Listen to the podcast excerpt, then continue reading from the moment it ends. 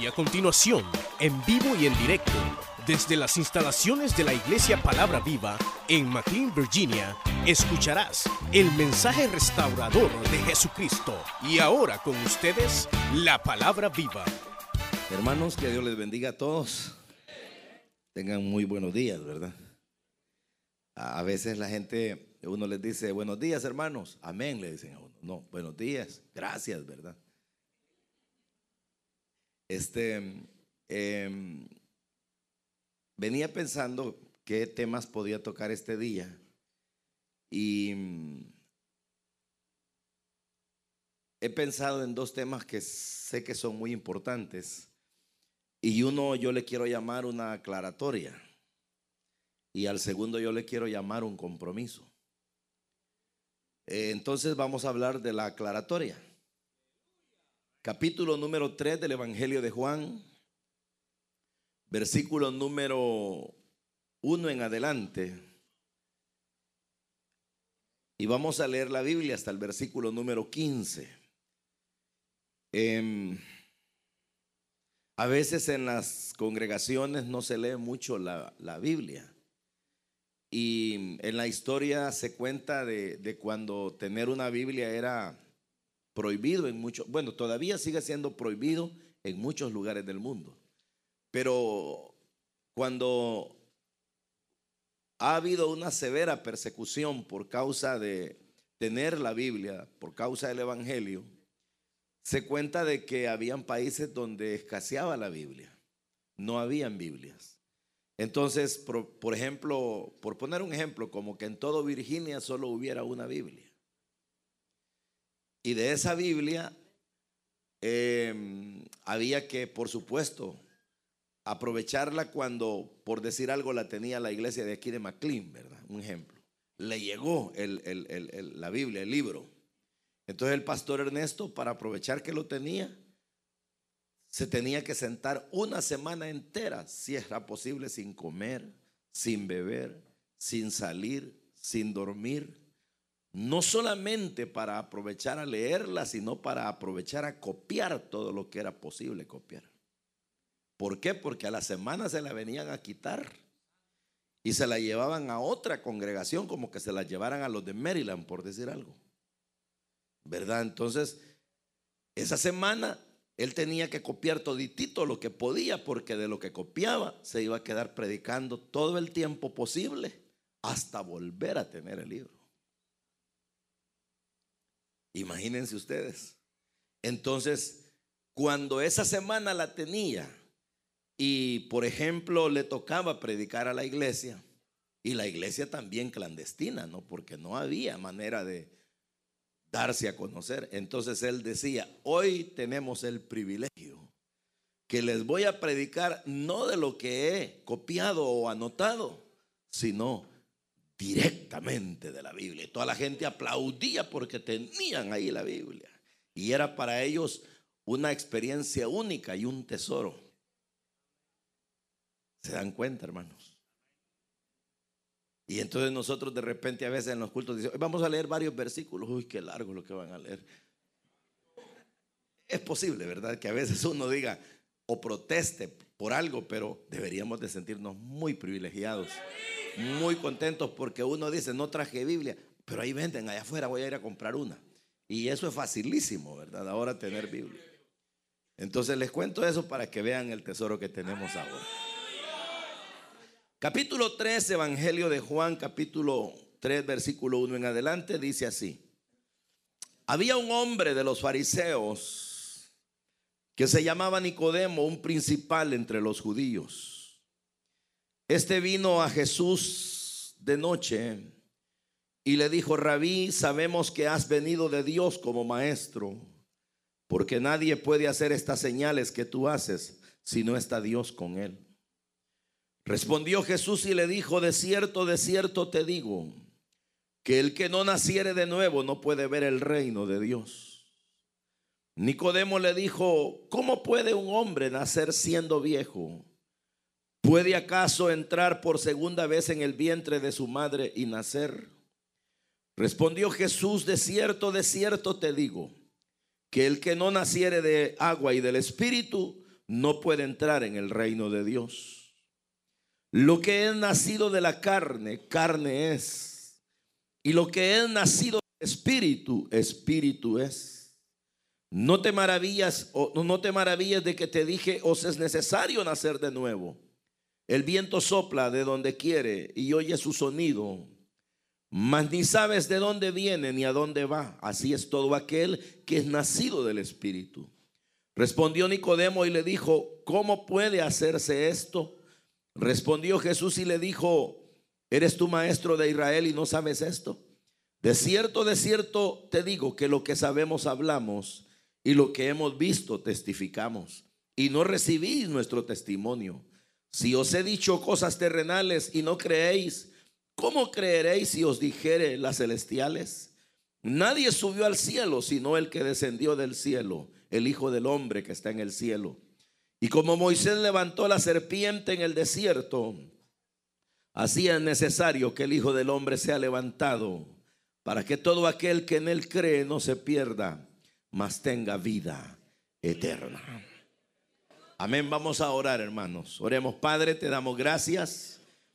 Porque ahora nos permite, Señor, esta bendición tan grande de leer tu palabra. Y aquí estamos, Señor, necesitados de que tú nos orientes, necesitados de que nos aclares las cosas. Padre, así como ese día con Nicodemo, y a quien le abriste los ojos, el corazón y le hiciste ver cómo son las cosas en verdad. Haznos entender ahora a nosotros, Señor. Haznos comprender, Dios, cómo es la situación que tú nos planteas, nuestra realidad y cuál es tu ofrecimiento, Señor. Padre, si hay personas que no te conocen, yo te pido en el nombre de Jesús que les salves. Ábreles los ojos espirituales. Redargúyeles el corazón, Espíritu Santo Padre, condúcelos a Cristo. Yo sé, Cristo, que tú los recibirás. Padre, te lo ruego, salva, Señor. Sana a los enfermos, consuela a los tristes, levanta a los caídos y edifícanos. Y que esta mañana sea una mañana de verdad muy importante e inolvidable, Señor. En el nombre de Jesús. Gracias. Pueden sentarse, hermano.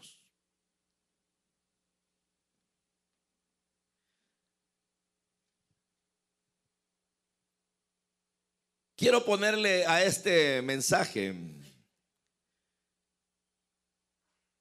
quizá como una pregunta y es en qué consiste el verdadero nuevo nacimiento. ¿O en qué consiste el nuevo nacimiento para no hacerlo tan largo?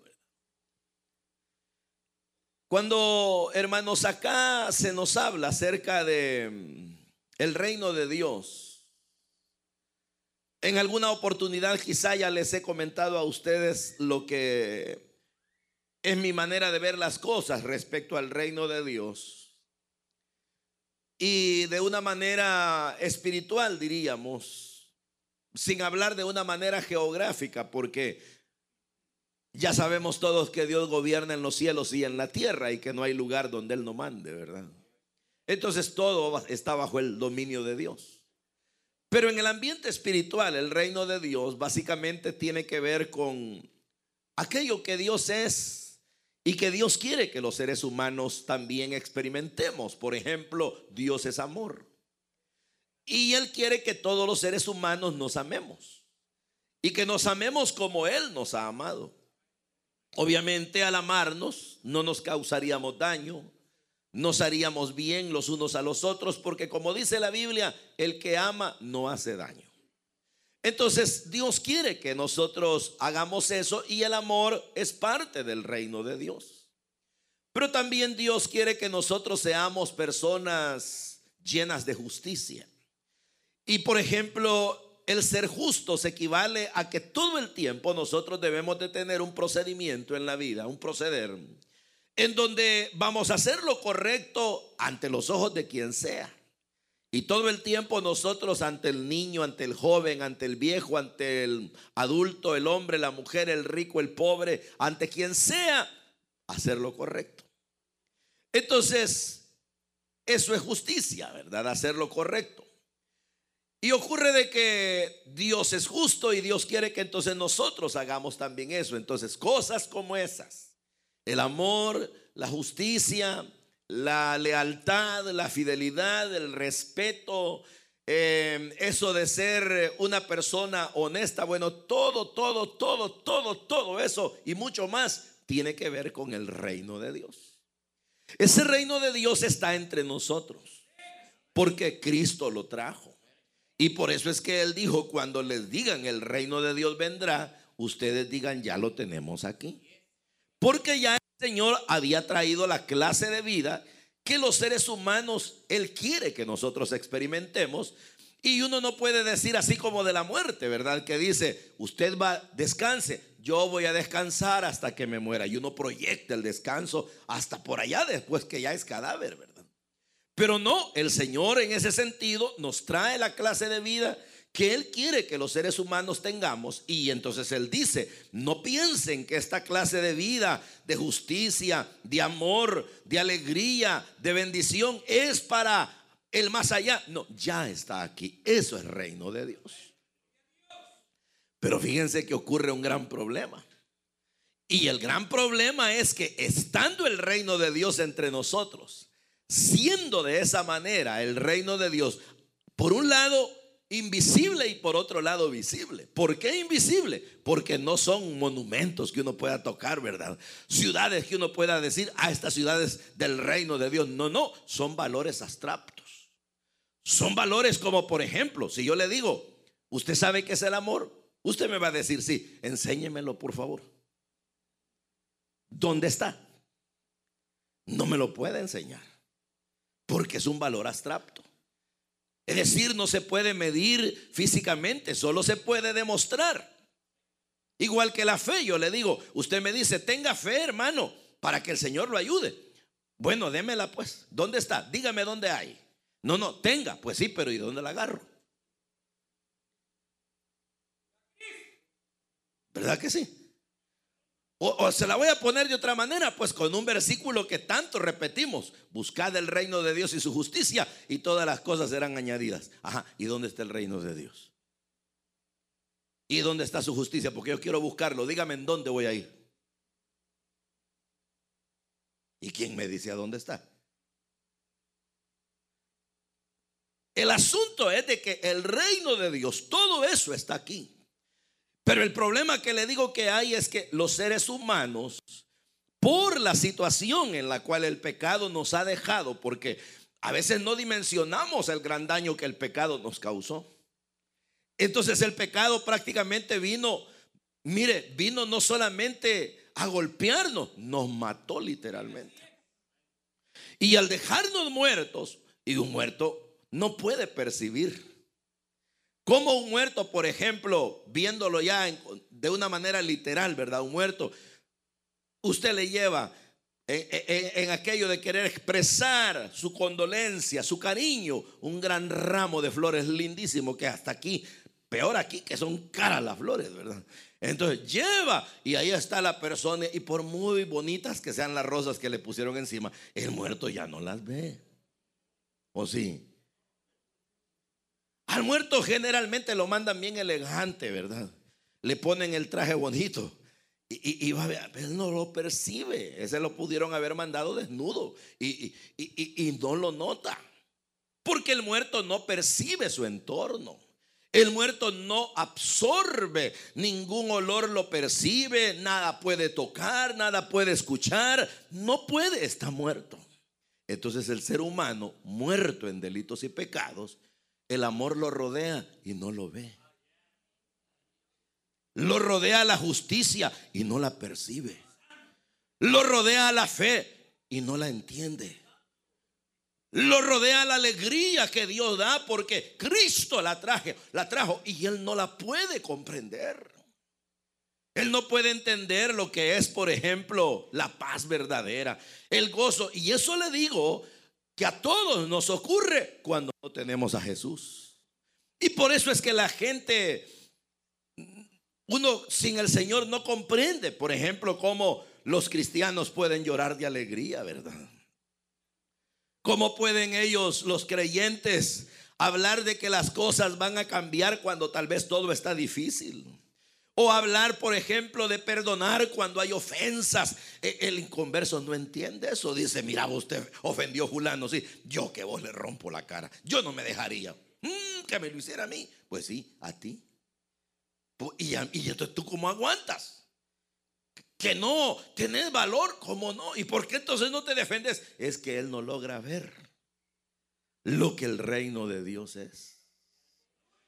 Entonces vino Jesús y le dice a Nicodemo, y Nicodemo que era un gran profesional, un hombre de los fariseos respetado, principal. Y como yo ya lo he dicho, para ser fariseo era hermano como quien dice la crema innata de la ciencia, ¿verdad? Lo más doctos, las personas súper preparadas, así como la religión nos enseña hoy, ¿verdad? La gente a veces dice, ah, cristianos, cualquiera puede ser, esos pastores que ni han estudiado. No, los católicos, miren, los curas hasta hablan varios idiomas y esos hablan aquí, son preparados por allá. Es cierto, pero con todo y eso, igual que todos los demás muertos, no pueden ver el reino de Dios.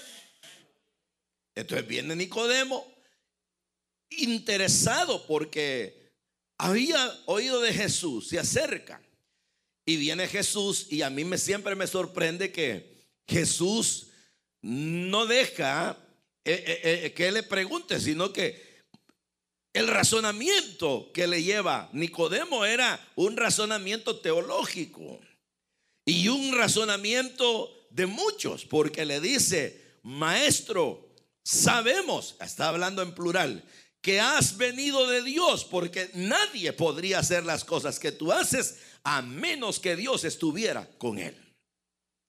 Ciertísimo lo que estaba diciendo. Y en más, estaba diciendo, no solo yo lo sé, lo sabemos muchos. Pero entonces viene Jesús. Y aun cuando estaba él dando un argumento que podría haber abierto una plática de teólogo a teólogo, por decir algo, ¿verdad? De conocedor a conocedor, de maestro a maestro. El maestro Jesús lo agarra como un niño y le dice, si no naces de nuevo no puedes ver el reino de Dios. ¿Y cómo es eso, verdad? E-, es algo así como que uno llegue a un restaurante y diga, tráiganme el plato, eh, la especialidad de la casa. Y uno sabe que ya y que, y que llegue el, mesero y le diga, si no vas al hospital no puedes disfrutar lo que vas a comer. Y que uno se quede, este qué me quiere decir, verdad?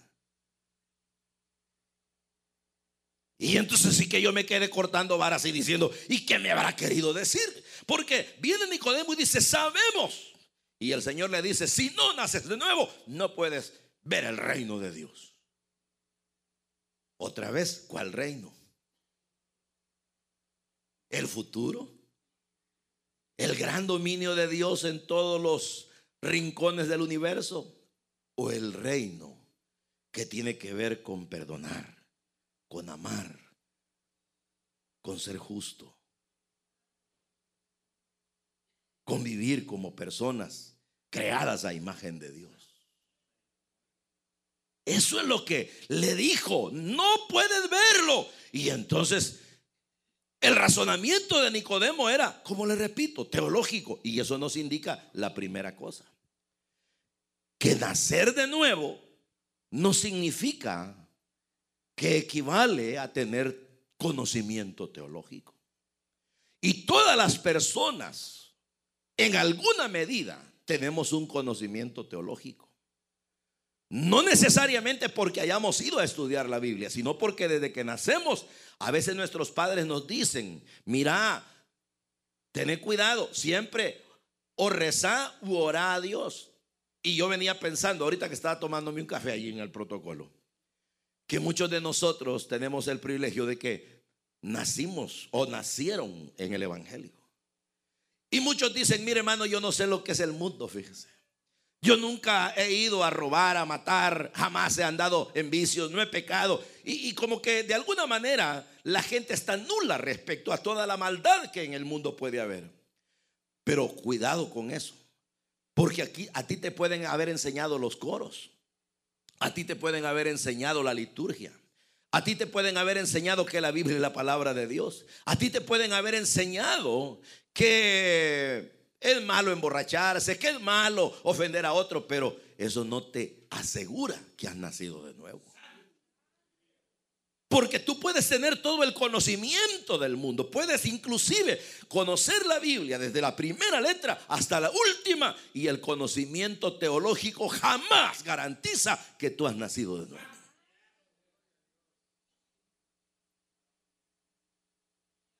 Entonces la gente dice, no, si yo sé que Dios existe. Pues sí, pero no has nacido de nuevo.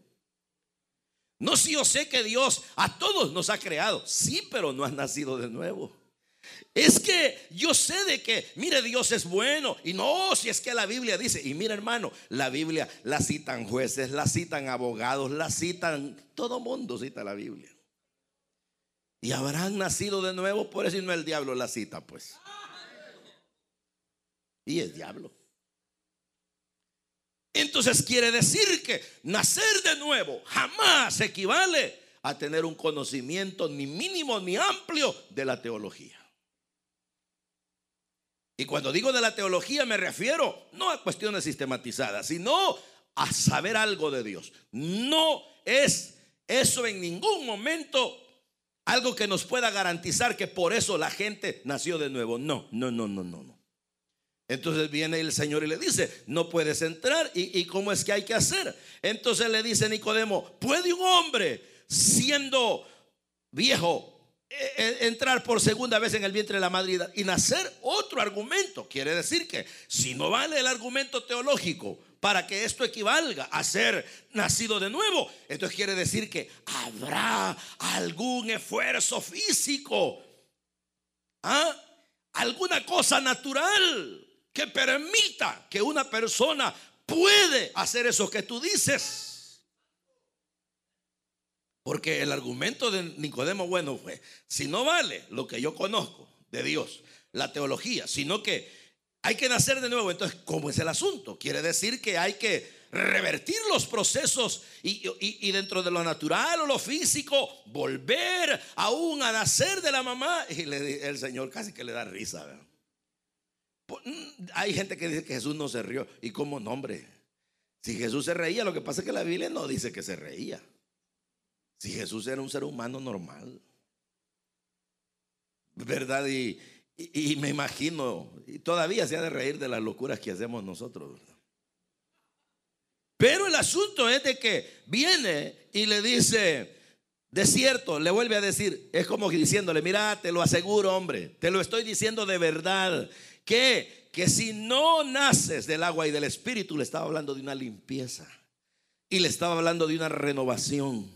Y le dice, no puede entrar en el reino de Dios. Al principio le dijo, no lo puedes ver, no percibes que hay amor rodeándote. No percibes la verdadera felicidad cerca de ti. No percibes la estabilidad, el gozo, la paz, esa tranquilidad, la fe, la esperanza. No la puedes ver, no la percibes. Y ahora le añade, y tampoco puedes entrar. Porque no solo se ven los valores del reino de Dios, sino que se pueden entrar a ellos. Pero para eso es necesario nacer de nuevo. Y no se puede ni con un argumento teológico, ni con un esfuerzo físico. Entonces quiere decir que eso de que yo me aviente cinco kilómetros de rodillas no vale. No vale, mi amigo. Entonces quiere decir que si yo me rompo la espalda a latigazo, no vale, no, no vale. Y si yo dejo de comer 90 días y me pongo flaco y casi me muero, no vale, no, no vale.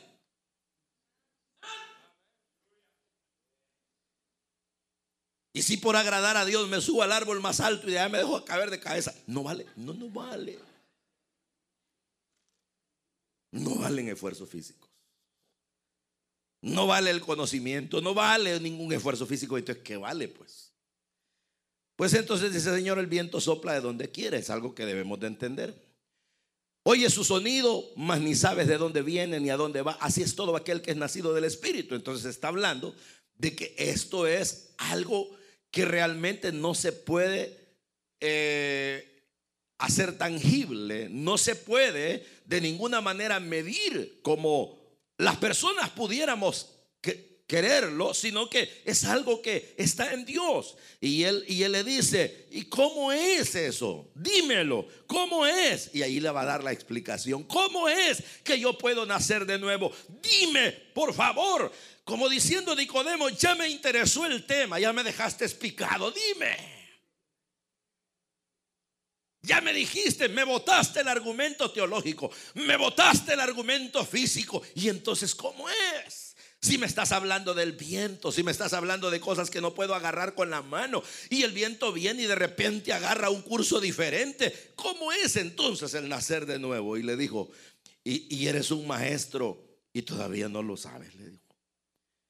Y fíjese hermano de que esto nos dice que sinceramente a veces en la vida hay personas que ocupamos posiciones y no tenemos la capacidad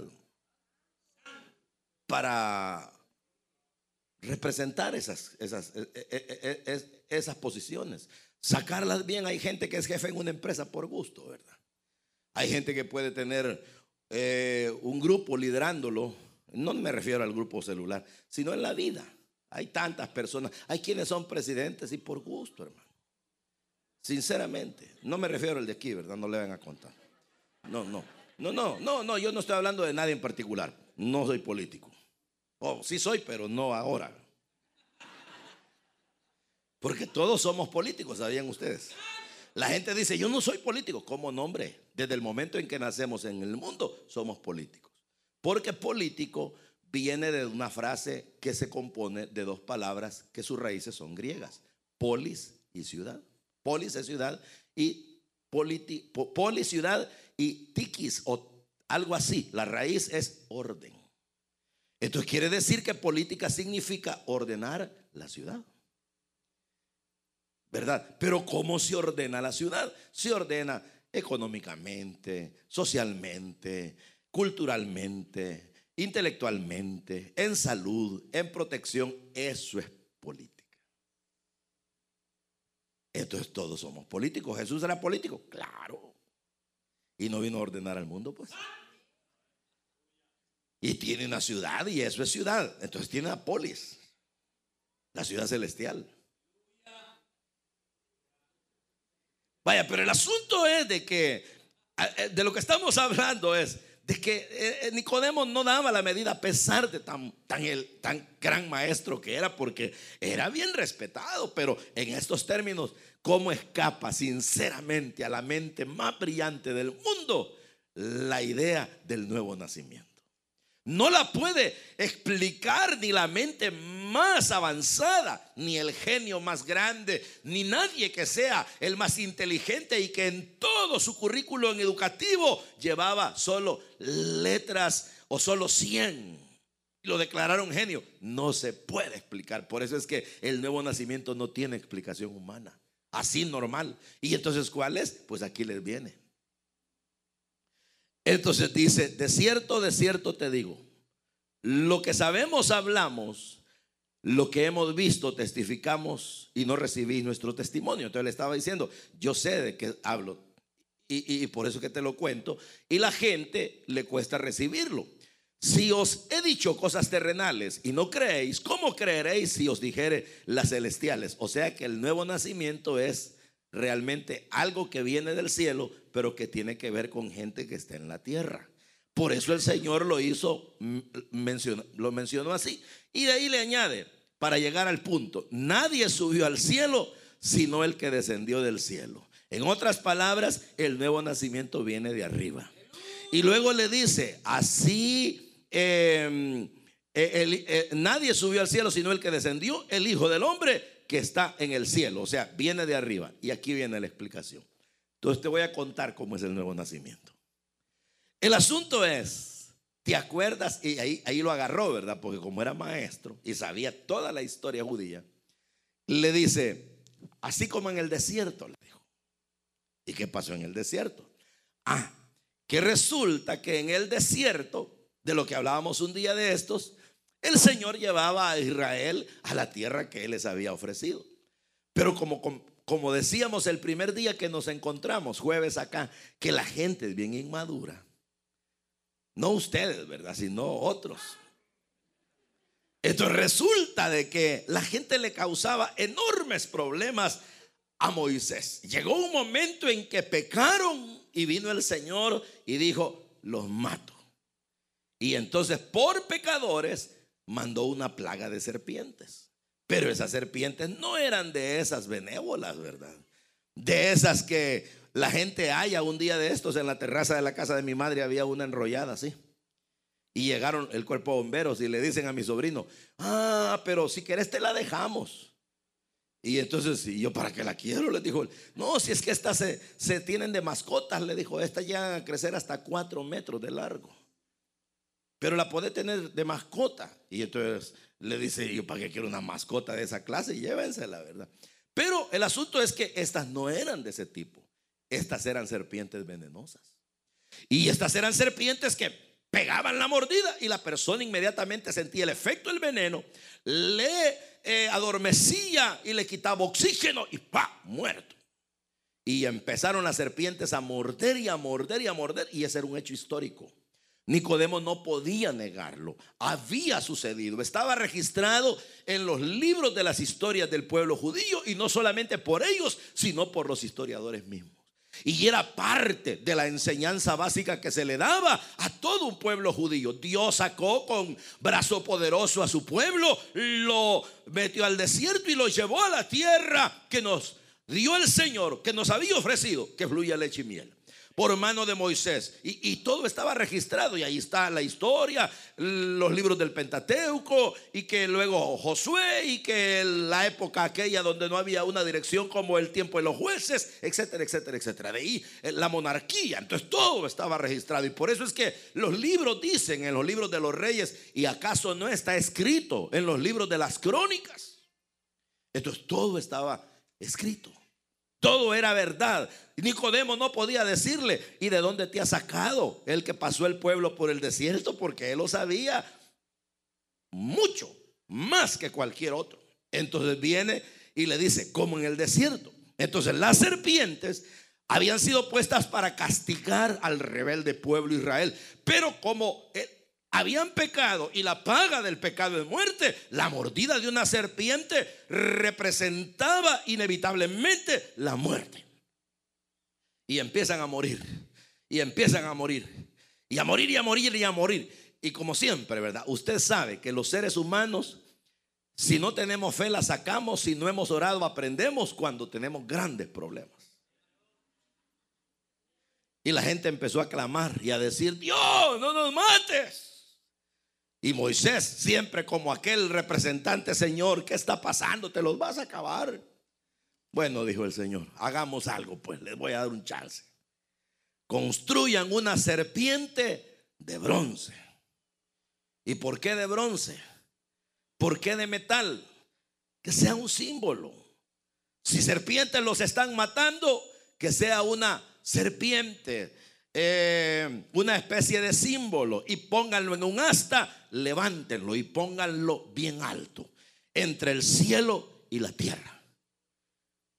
ahí, ahí en, en el asta. Y hagamos una cosa, cuando las serpientes muerdan, aquel que la serpiente lo muerda, inmediatamente échele una mirada a la serpiente de bronce.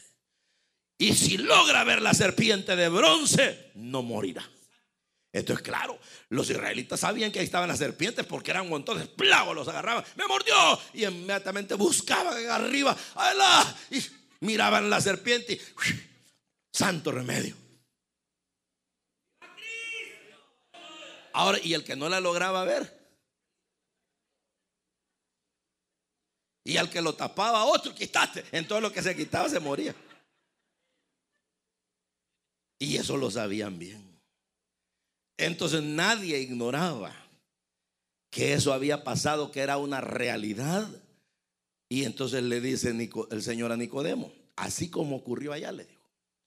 Cuando el pueblo pecó, cuando las serpientes los mordieron, cuando eran letales y cuando hubo una oportunidad a través de la serpiente de bronce. ¿Te acuerdas de eso? Y como que le iba a decir, no, ¿verdad? Sí. Ah, pues así es ahora. El nuevo nacimiento consiste en que el Hijo del Hombre que está en el cielo y que ha bajado para hablarles cosas terrenales a los que están en la tierra, así como allá, al mirar la serpiente, quedaban sanos y salvos, y esa serpiente fue levantada, así ahora es necesario que el Hijo del Hombre sea levantado. ¿Y cuál es la idea? Para que todo aquel que en él cree en la similitud de como cuando miraban la serpiente, el que en él cree no se pierda, sino que tenga la vida eterna.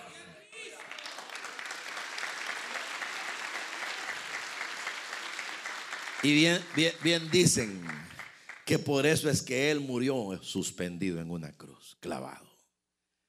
Y no murió a ras de tierra, ni tampoco se fue de un solo hasta el cielo, sino que murió hacia alta altura para que todos los hombres pecadores, a quienes nos ha mordido la serpiente antigua que es Satanás y nos tiene condenados a muerte, podamos levantar la mirada.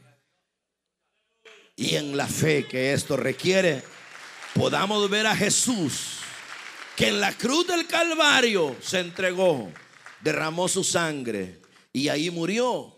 ¿Para qué? Para que todo aquel que levante la mirada y vea en Jesús al Salvador, crea en Él y no se pierda, mas tenga vida eterna y eso es nuevo nacimiento. Y cuando tú naces de nuevo, puedes ver y puedes entrar al reino de Dios. Ahora yo conozco el amor. Ahora yo conozco la fe, ahora conozco la alegría, ahora conozco el gozo, ahora conozco la paz. Y como no la conocía antes, ahí estaba, sí, no la podías ver, no podías entrar. Tenías que nacer de nuevo. Levanta la mirada, ve a Jesús, que es el punto de referencia para ser salvo. Y si crees en Él, entonces serás salvo. Esa es la aclaratoria.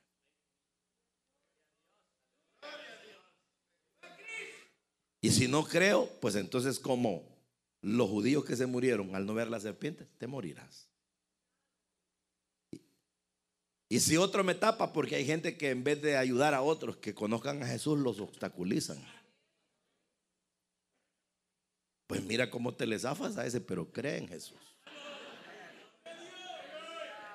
Sí, porque hay mujeres que dicen, yo quisiera, hermano, vienen aquí de visita y dicen, quisiera, pero tengo un marido que no sé cómo me va a ir con él. Mire, entreguele la vida a Cristo y que después el Señor se encargue de su marido. O el hombre puede decir, mire, es que yo quisiera ver a Jesús y así, yo creo lo que usted dice, pastor, pero resulta que si me entrego, mire, en mi trabajo, o qué van a decir mis amigos, que no te importe ya más nada eso. Solo mira Jesús. Porque si te hubiera mordido una serpiente y te dijeran, el único remedio es que mires la de bronce, yo te aseguro que le pegas un empujón al que te está tapando y miras la serpiente, pero la idea es que no te mueras. Pues ahora no es una serpiente, ahora es aquel que le puso el pie a la serpiente, Jesús. Es Jesús. Y tienes que verlo a Él. Él no está aquí literalmente en un cuadro. Tampoco tenemos el Gólgota para ir y tocarlo. No, no, no. Míralo con tu corazón, con tus, con tus ojos internos y dile Jesús, tienes razón. He andado moribundo, he andado con un veneno inyectado que tarde o temprano me mata. Pero así, como dicen que los judíos se salvaron viendo la serpiente, yo te quiero ver a ti, Señor Jesús. Y entrégale tu corazón, pídele perdón, dale tu vida y podrás ver y entrar al reino de Dios porque serás una nueva criatura.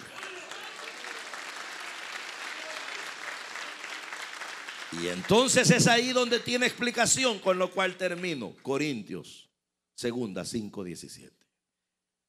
Y todo el que está en Cristo, nueva criatura es.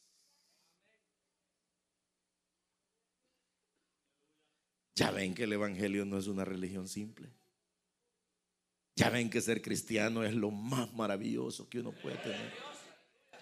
¿Qué les parece si oramos y los que no le han entregado la vida a Cristo se la entregan y los que andan lejitos del Señor hoy se acercan y se reconcilian? Y los que ya entramos, ahora puedes ver el reino, no lo dejes de ver, no cierres los ojos, no te niegues a amar, no te niegues a ser amado, no te niegues a la fe, no te, no te niegues a todo lo que el reino de Dios tiene para ti. Vamos a orar. Usted escuchó el mensaje restaurador de Jesucristo desde las instalaciones de la iglesia Palabra Viva en McLean, Virginia.